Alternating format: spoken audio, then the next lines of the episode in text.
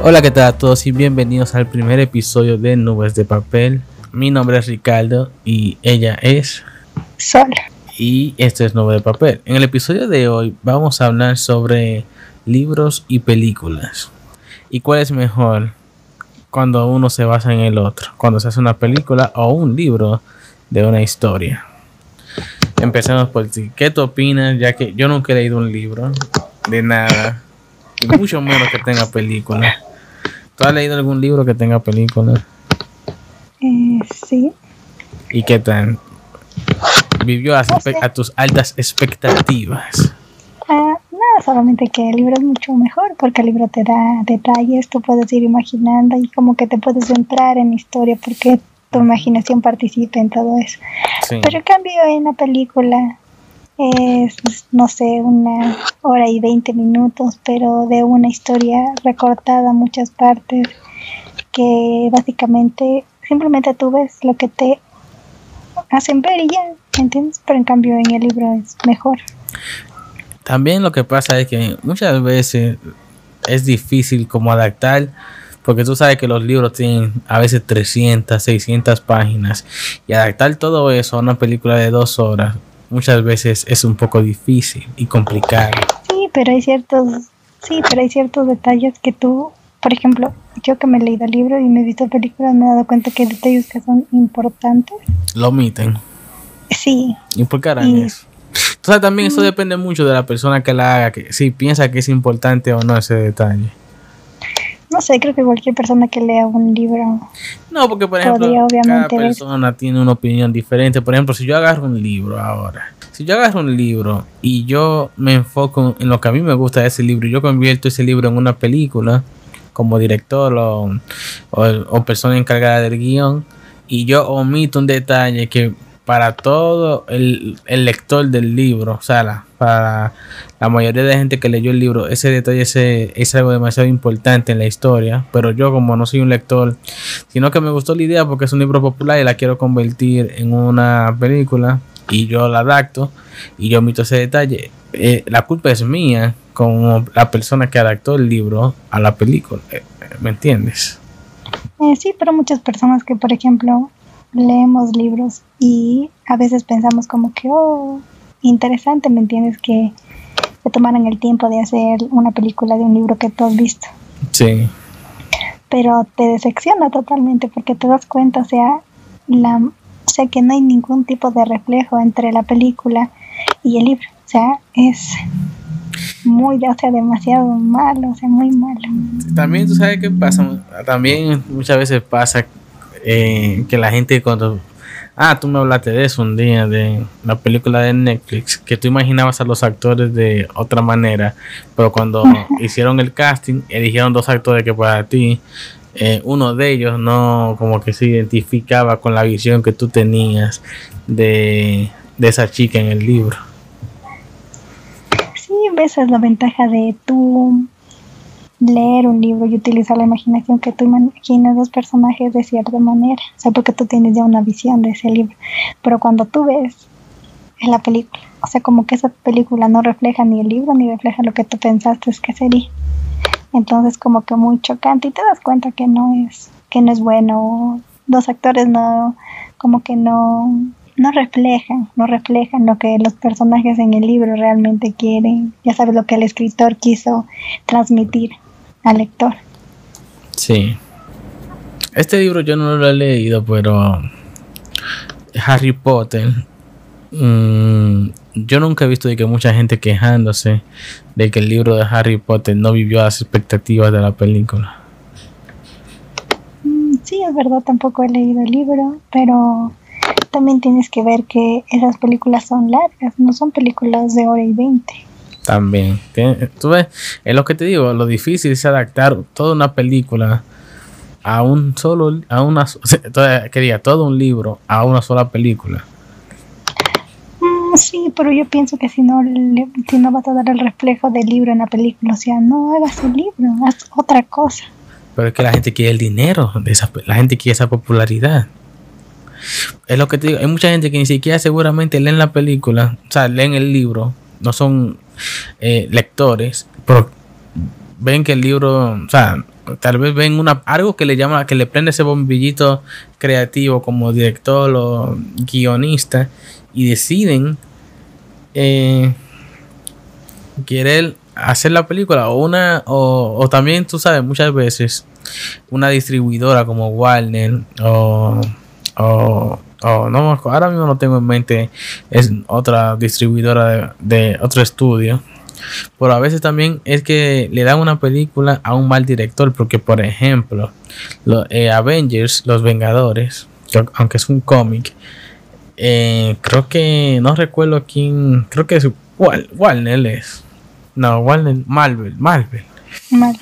Sí, pues con, con cuál distribu no me acuerdo cuál es el estudio que es esa película, pero ellos son los que buscan básicamente el estudio. Muchas veces le da, eh, le encarga a un director, le dice, mira, yo quiero que tú te encargues de dirigirme esta película y mira, aquí está el budget, que es como la inversión, mira, aquí está el dinero que tú vas a necesitar y tú te encargas de lo demás.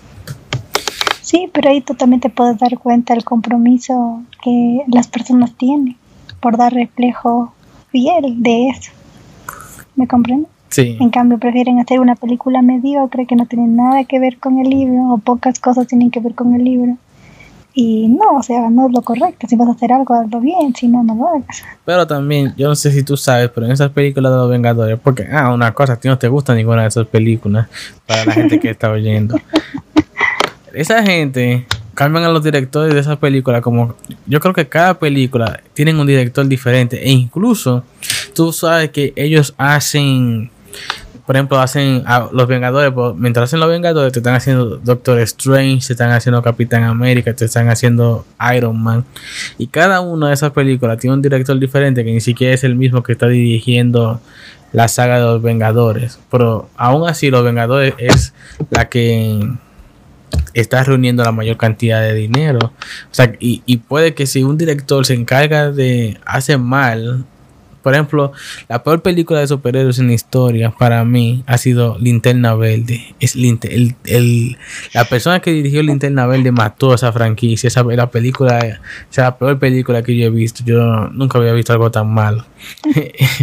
y, y, muchas veces. nunca he visto nada. Tienes que ver esa peor película del mundo en ese... No creo que suceda. La única que me he visto es Hulk. Y, ay, qué horrible película. Hulk también era mala. A mí nunca me gustó el personaje de Hulk porque Hulk no tiene como conciencia, sino nada más que destruye y eso.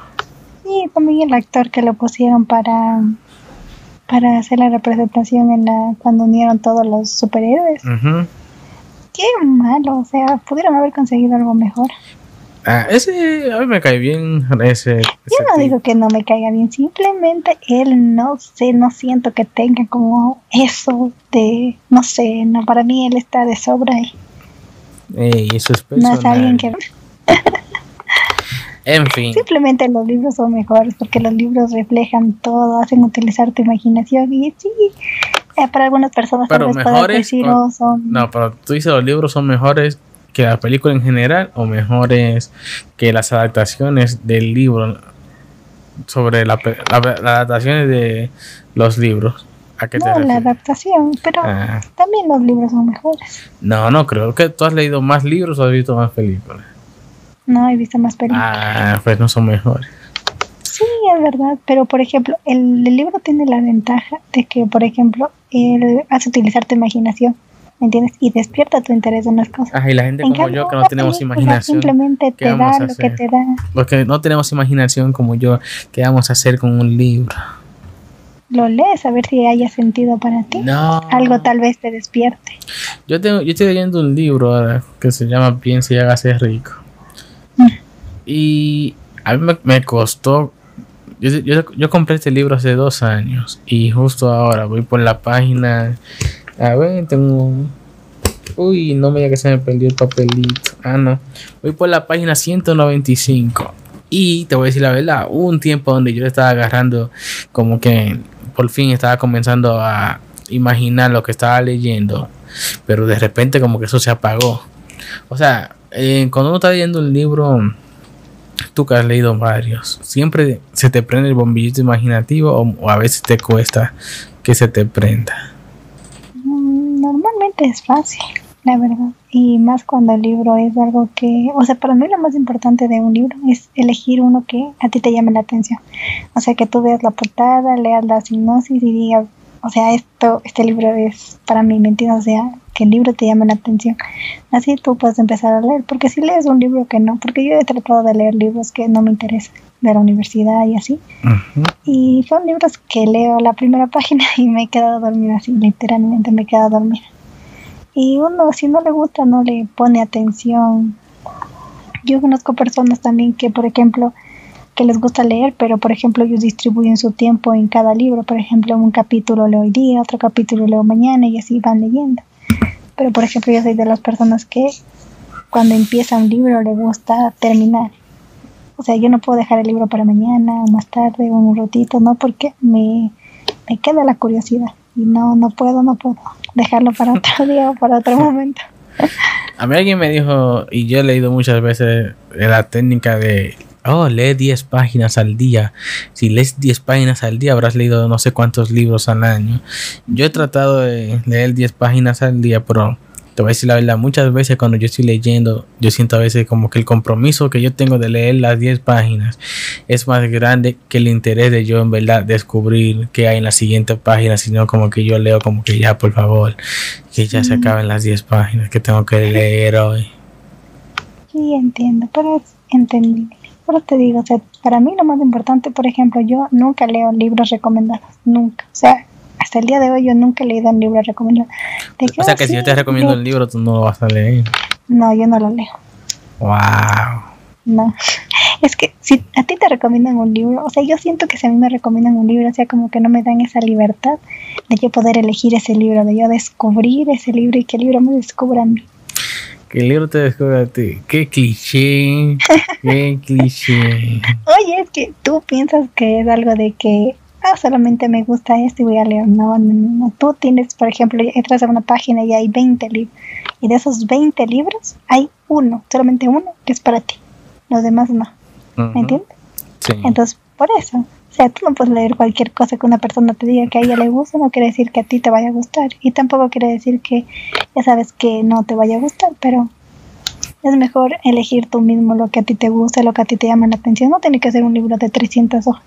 Yo me he leído libros hasta de 50 hojas que son libros, o sea, muy pequeños, que son a veces eh, escritores que, que hacen así eh, libros así muy pequeños. Y son muy buenos y son interesantes. Bueno, yo creo que ya lo podemos dejar aquí por hoy. Esto fue el primer episodio de Nubes de Papel. Sigan este podcast porque estaremos subiendo episodios semanales. No sé cómo se despide la gente en un podcast. O tal vez cada 15 días. o tal vez cada 15 días, dice ella. Esto fue Nubes de Papel. Bye. Bye. No voy a decir eso. Di bye.